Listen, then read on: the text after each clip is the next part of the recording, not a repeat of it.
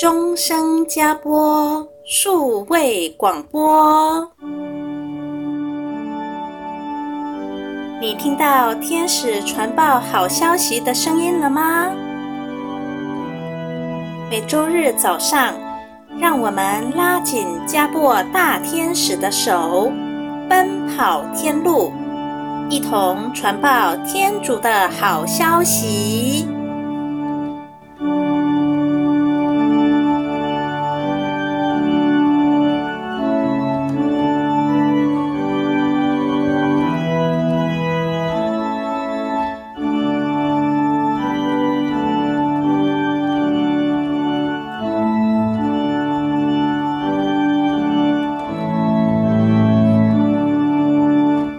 亲爱的听众朋友，大家好！欢迎您来收听我们的钟声加播 Podcast 的节目，我是怡婷。我们为大家制作播出的《艾曼丽修女圣经神事录》是从创世纪开始介绍起，现在已经进行到韩的子孙建造巴贝尔塔之后的故事，而我们也为大家做一个简短的回顾，就是当天主用洪水灭世之后。那些与魔鬼来往的迦因的子孙就消灭了。可是诺厄的二儿子韩又犯了亵渎圣事的罪过，于是他的子孙便又陷入了偶像崇拜。那上周我们听到的是，韩的子孙在建造巴贝尔塔的时候，被天主混乱了语言，其中有一支最残暴的买斯兰支派就离开那里。去到了埃及地区，建立了两座城市，而周围也有一些落后分散的民族，他们经常被不同的人统治管辖。而韩的子孙在建造巴贝尔塔的时期，有一位最有力的领袖恩洛德，他后来就用巴贝尔塔的石头再建立了巴比伦城。而他所生的女儿德开道是一位女暴君，德开道的孙女更胜于他，经常狩猎远征，于是最后也去到了埃及。塞米拉米在埃及非常的受尊崇，他到了门菲斯城，用阴谋诡计来大大促成了偶像崇拜的扩展。他和当地的人共同策划对魔鬼的祭祀。一起施行魔术和占星术。虽然当时的埃及还没有公牛阿比斯神，但是已经有了有尾巴的偶像，以及用太阳当人头的神像。塞米拉米在这里设计了第一个用来崇拜偶像的金字塔，就建立在尼罗河的东岸，离门菲斯城不远。当时城里所有的居民都应该帮忙出力建造。刚完工的时候，塞米拉米就从那里带着大约两百位的随从出来游行，把这个金字塔献给了神明，而他自己在埃及也几乎被人奉为神明一般。这座结合了偶像崇拜、占星研究，不洁的祭祀和巫术训练中心的金字塔，就建造在沼泽地上。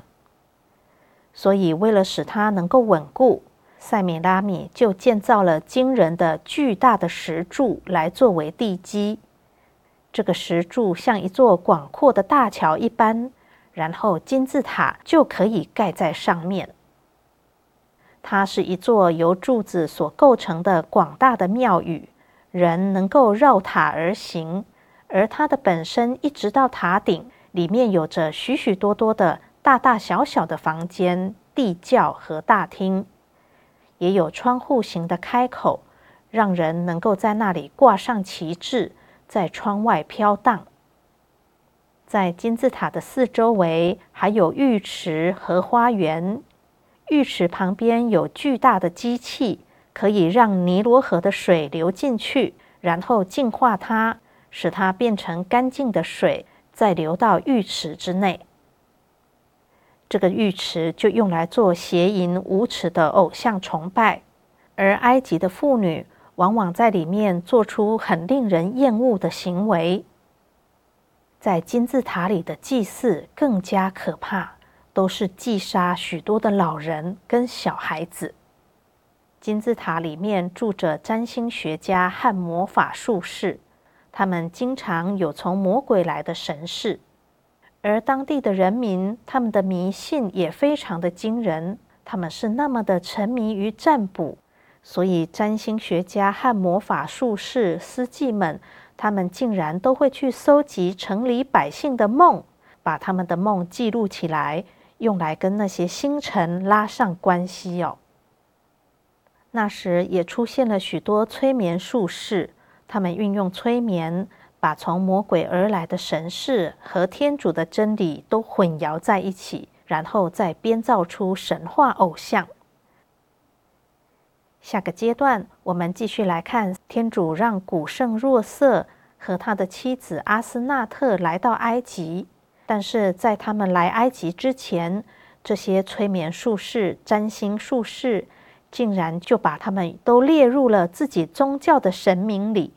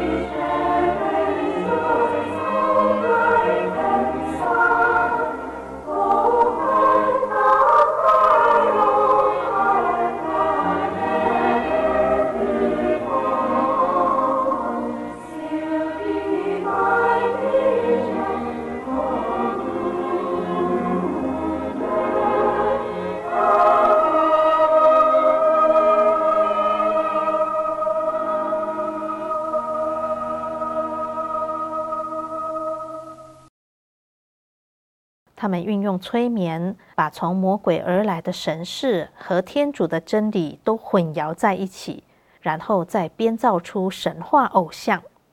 比如说，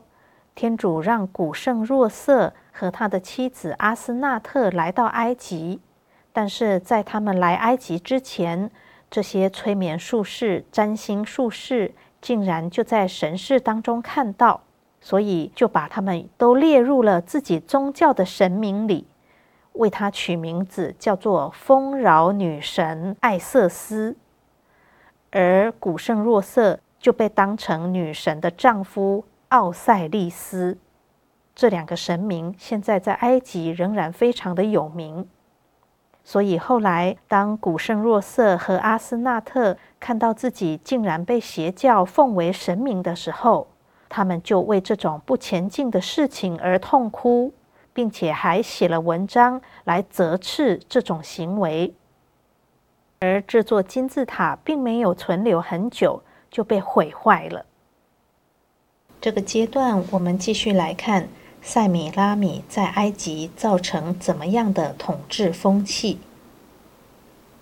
天主让艾曼丽修女在神视中看到女暴君塞米拉米，他就出现在一座崇高的山上，周围有许多的王国和世界上所有的财宝，而这一切都是撒旦指示给他看，并且赏赐给他的。这也是在预示着他将要完成整套的偶像崇拜，并且会推展得非常成功。得到天下许多的王国。其实，在人类最初的时期，统治权都是掌握在许多人的手上，也分施给许多的人，所以彼此之间都相安无事。但是，有些人因着崇拜魔鬼而得到许多的能力，渐渐地使他们的管辖权变得毫无限制，就成了独裁的暴君。而他们为了巩固自己的权势，更是编造了各种各样的偶像崇拜，并且宣布自己就是神明，使信徒们能够甘于他们的领导。他们也因为有着魔鬼的能力，所以能够做出很多的发明，以及能行奇迹，甚至在工作上都有特殊的技巧，所以人民不得不服从他们。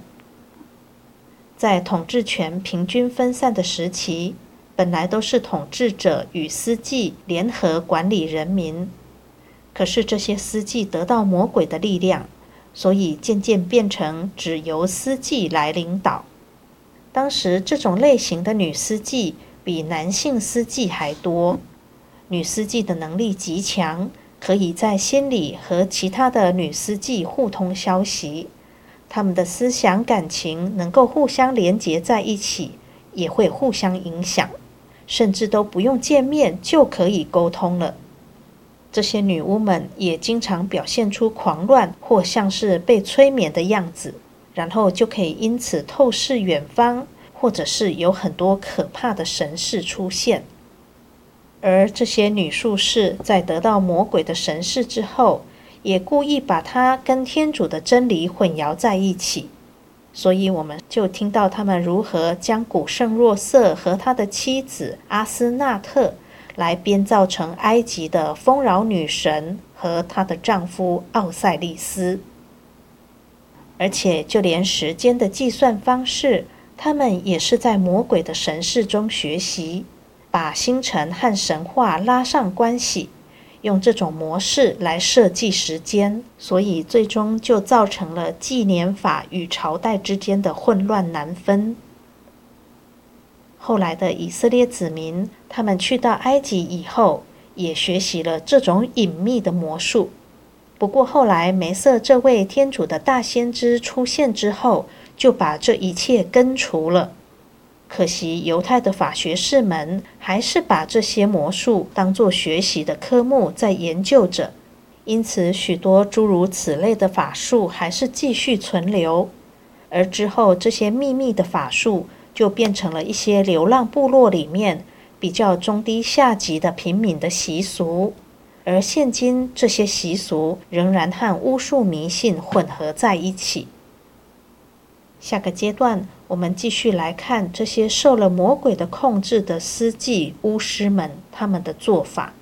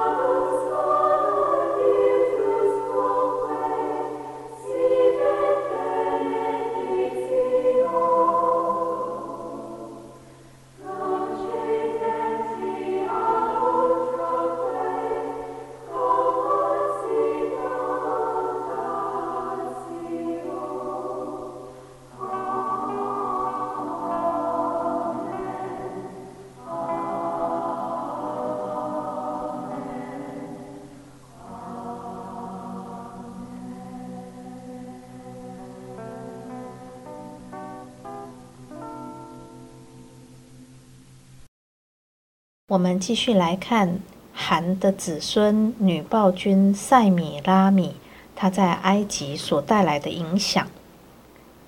在早期埃及的这些女司祭和女巫们，她们特别尊崇水为神圣，她们将水导入了一切的礼仪之内，不管是在行占卜，或者是要下神召唤邪灵的时候。常常都是先由注视着水开始，所以他们有专用的水池用来注视着。可是到了后来，他们与魔鬼的沟通越来越顺畅，甚至不需要注视着水面，他们也都能够看到魔鬼的神事了。他们坐在形状怪异的椅子上，用各种的反光镜来看这些魔鬼的神事。只要一看到，他们的神事当场就会传播开来，在现场的许多司机会立刻告诉外面的许多人，然后外面的人就马上把神事的内容刻在山洞中的石壁上。当他们注视着水的时候，会出现奇怪的景象，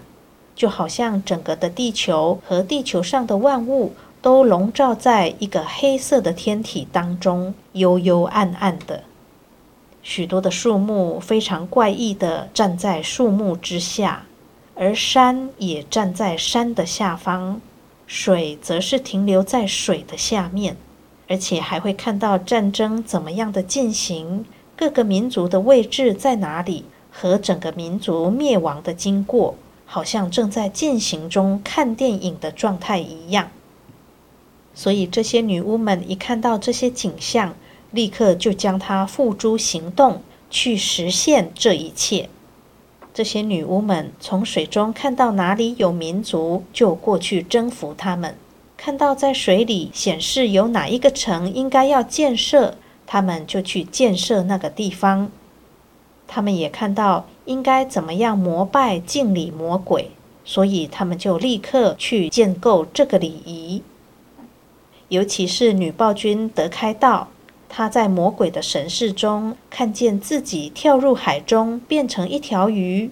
所以他就先向所有的人民宣布这件事，然后就当着人民的面前毫不犹豫地跳入了海中。于是他也被人民奉为神明。当时在世界各地都发生类似这样邪恶的情形，而他们彼此之间甚至都能够灵犀相通。因为他们的本质是同出于一源，所以行动跟事情的发展都会是非常的类似的。他们之间的差别就只在于他们陷入邪恶的程度的深浅。而且我们也看到天主所拣选的神圣的先祖们，他们不断地从天主得到启示，可是仍然也要非常努力的艰苦奋斗。去拒绝周围的偶像崇拜的感染。可惜这些神圣的先祖，他们的后代当中也有些许的子孙也沾染了迷信，只是程度比较不那么深，背离真理还不算太远。比如说前几周我们听到诺厄的三儿子耶斐特这个支派，为了要避免迷信。所以就离开含他们的子孙到远方去。可是后来耶斐特的子孙当中，仍然不免有人陷入了迷信，也就是日后的三位贤士，他们沾染了占星、占卜等等。不过天主仍然引导他们回归正途，透过占星去找到了默西亚，认识了天主。还有约伯的后代当中，也有人发生这种情形。再者，还有先教的创始者索罗阿斯托，他也是耶斐特的子孙。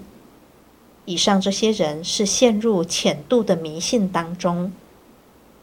后来，当耶稣来到世界上，为世人受难补赎，使整个世界浸润了他所倾流的圣血之后，这种偶像崇拜的事情就被相当程度的减弱，而且巫术也失去了许多的权势和力量，不再像从前那样能够强力的控制影响人的。下周我们将继续来看天主所拣选的这些神圣的先祖们是如何的努力来抵抗周围的邪恶，并且也与这些女巫们来做一个比较。欢迎您下周持续锁定收听我们的钟声加播 Podcast。愿天主祝福大家。